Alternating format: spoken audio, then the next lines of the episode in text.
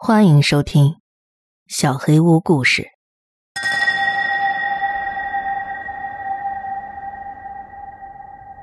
保姆，或许每个人都记得童年时代曾有一个可怕的梦魇，但是当他们发现那并不是梦，会怎么样呢？在我和哥哥詹姆斯童年的时候。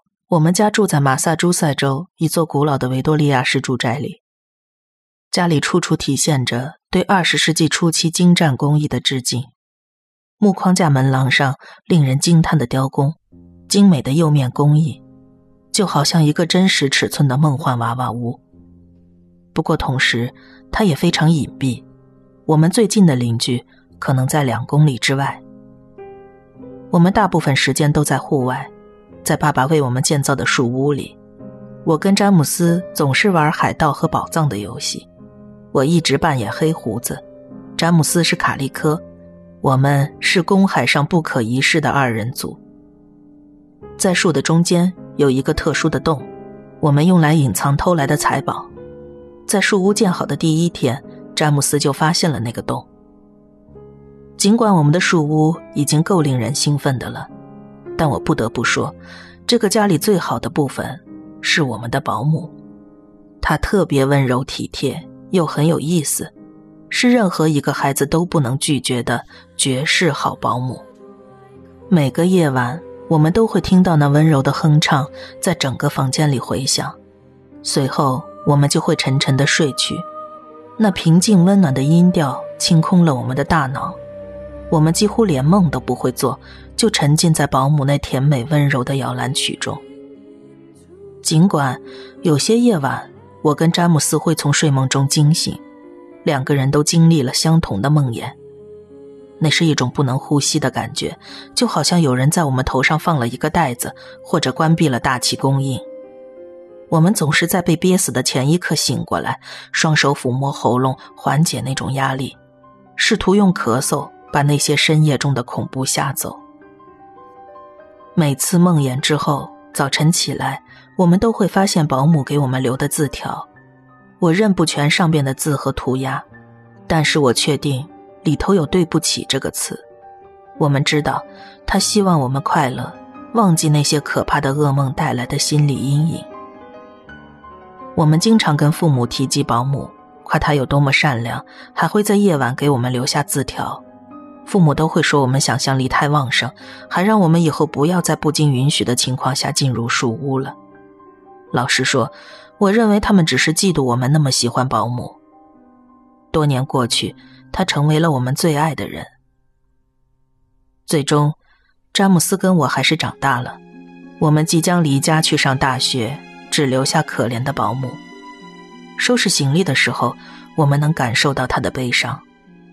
在家住的最后一晚，我们都花了很长时间给保姆写了一封告别信，留在了床头柜上。我们知道他看了之后会很欣慰的。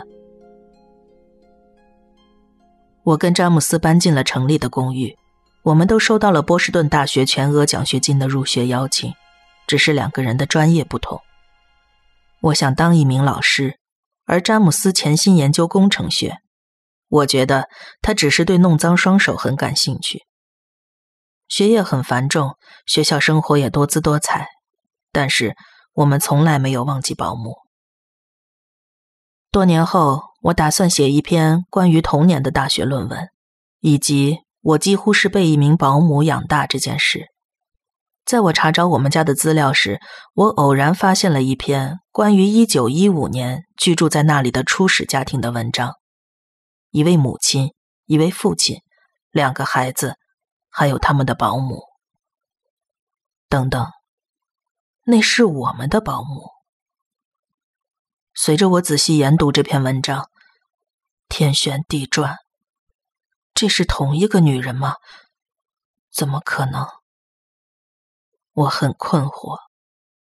但是能查到这个女人的任何一点信息，我都觉得很兴奋，或者说。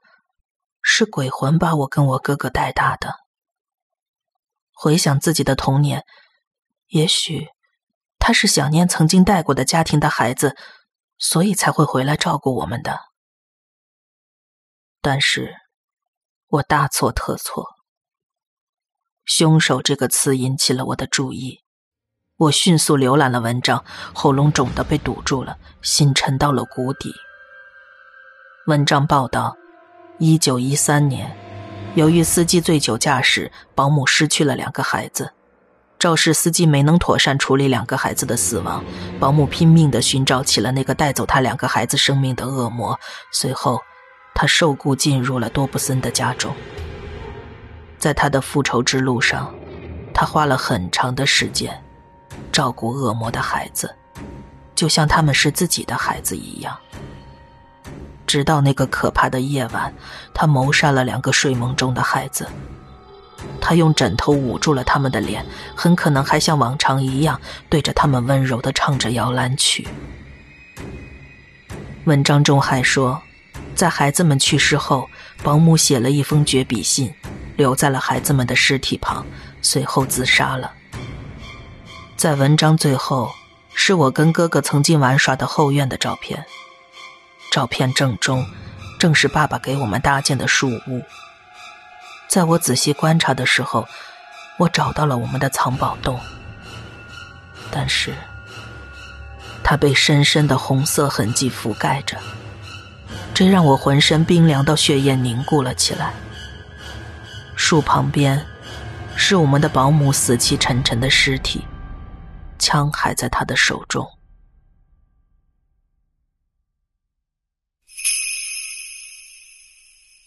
不速之客。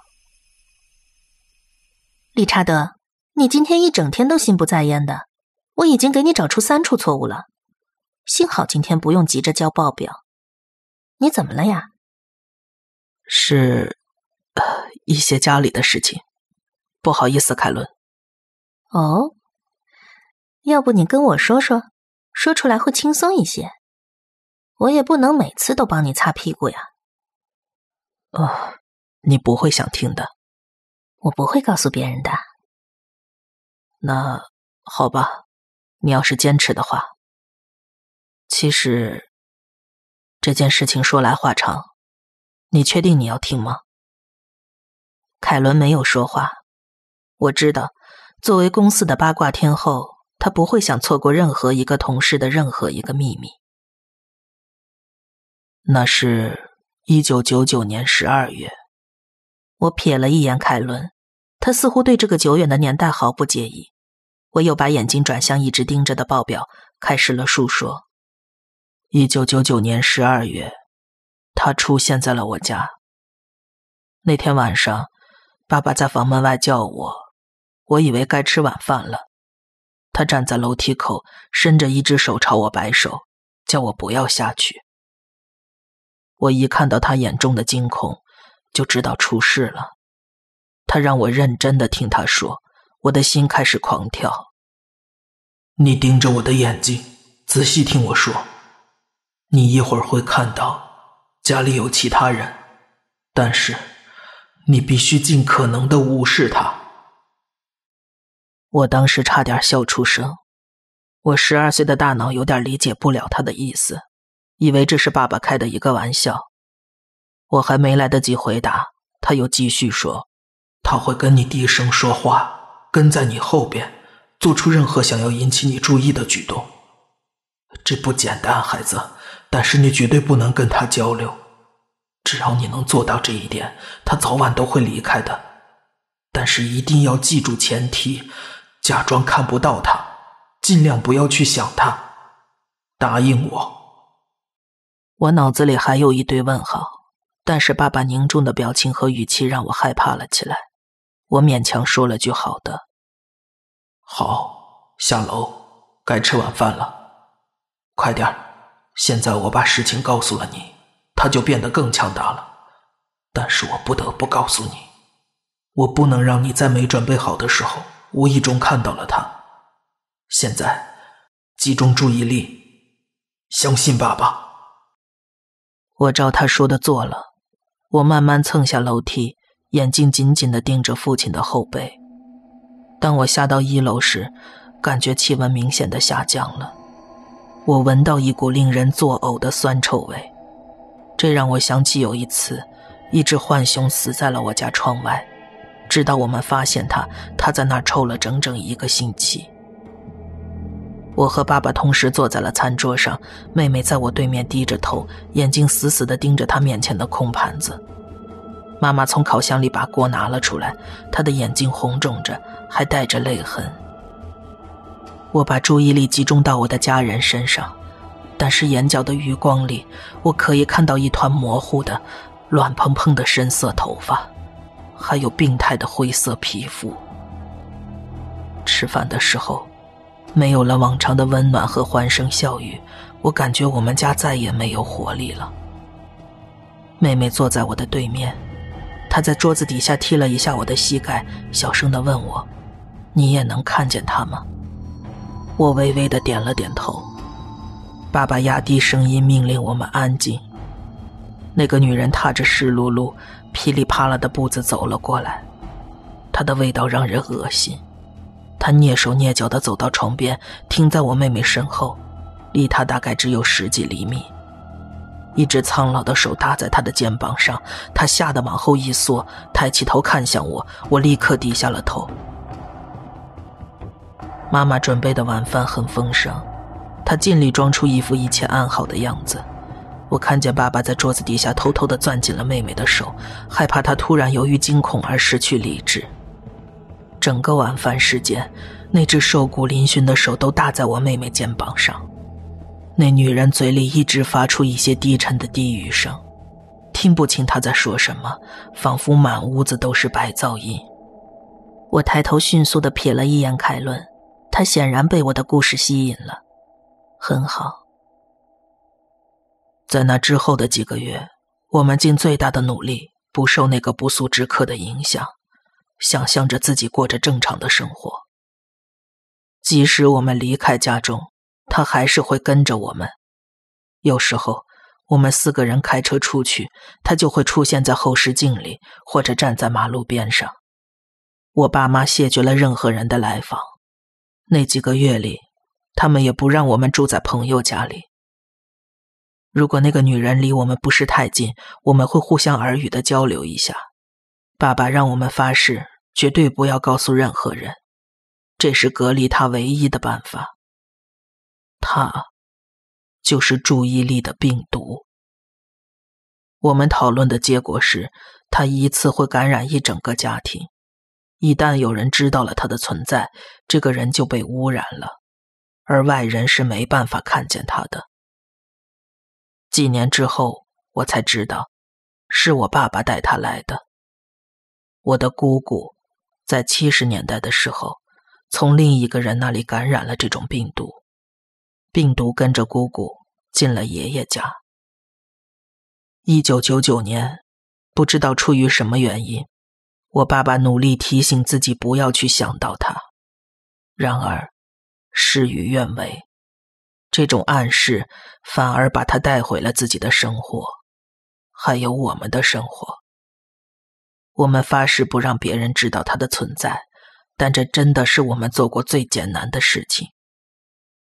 我们一家人试着搬家，但是他一直跟在后边。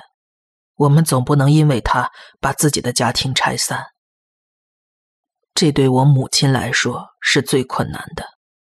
我们白天在学校上学，爸爸去上班，妈妈不得不一个人待在家。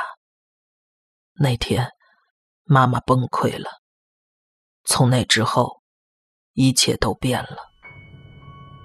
那是二月份的一天，外边下着大雪。我们吃完晚饭，妈妈决定早点去睡觉。那个女人躺在他们的床上，让人实在没办法无视她。我妈妈再也受不了了。我听见她在卧室里尖叫，大喊着：“别再打扰我们了！”我爸爸冲上楼想要阻止她。没想到，那天的晚餐时间，是我最后一次见到妈妈。地毯上只剩下一滩血。那个女人还在那里，但是妈妈不见了。后来连着几个星期，她都对着我耳语。她告诉我，我可以再见到我妈妈，而且很简单，只需要我看向他，然后问他该怎么做。但是我从来都没有。凯伦，你现在要想一想他。今天早上，我又见到了他，十八年来的第一次。我不能因为这个病毒失去我的妻子和孩子。你想想他，灰白蓬乱的头发和灰色的皮肤，想象他出现在你的家里，好让他离开我的家。你已经被感染了，凯伦。某一天你会注意到，家里多了一个人。你必须无视他，这是为了你好。抱歉。凯伦。